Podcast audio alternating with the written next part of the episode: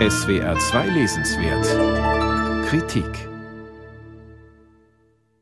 Mit seinem Buch Jeder soll von da, wo er ist, einen Schritt näher kommen, erfüllt Kermani die Bitte seines 2018 verstorbenen Vaters, der nächsten Generation die Religion nahezubringen, mit der die gebildete Familie einst aus dem iranischen Isfahan nach Deutschland zog. Unseren Islam nennt Navid Kermani sie.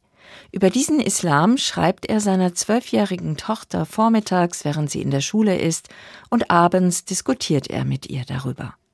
Der Text richtet sich sowohl an Jugendliche als auch an Erwachsene. Der überaus vielseitige und mehrfach ausgezeichnete Autor ist habilitierter Islamwissenschaftler, der zudem die anderen Weltreligionen gut kennt. Er erklärt, wie viel sie verbindet, weil alle Religionen Grundfragen behandeln, die nach der Schöpfung, die nach Anfang und Ende und damit Fragen nach Gott.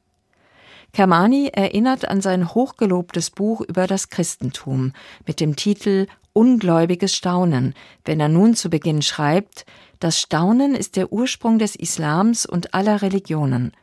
Damit stimmt er den Grundton eines warmherzigen Erzählens an, die Liebe zur Religion, die Achtung vor allem Religiösen, die sein Vater in ihm geweckt hat, will er nun auch seiner Tochter vermitteln. Man könnte sagen, er möchte seine Leserschaft betören mit seiner Begeisterung für die Poesie des Korans, für die Großherzigkeit manch gläubiger Menschen, für das Verbindende religiöser Gebräuche.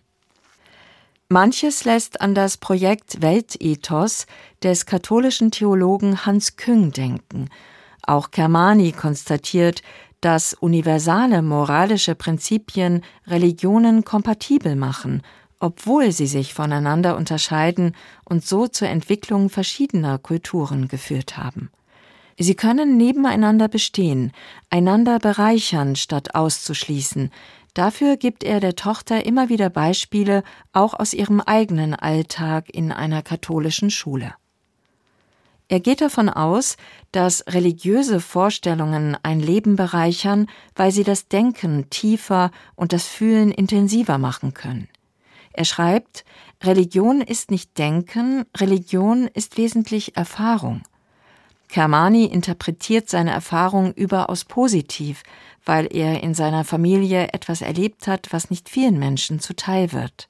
Er erklärt es so Das Vertrauen, welches das Baby nach und nach fasst, ist eben die Grundlage für unser späteres Gottvertrauen. Daneben führt Kermani überraschend viele rationale Argumente an, die in seinen Augen für die Existenz einer Schöpferkraft sprechen. All das mag man fragwürdig finden. In sich stimmig und herzerwärmend ist es aber schon, wie Kermani eine so weit gefasste und unterschiedliche Gottesvorstellungen verbindende Religiosität vorstellt, dass selbst Agnostiker Platz in diesem offenen und menschenfreundlichen Denkgebäude finden könnten. Natürlich weiß der Träger des Friedenspreises des deutschen Buchhandels, dass er eine Utopie skizziert.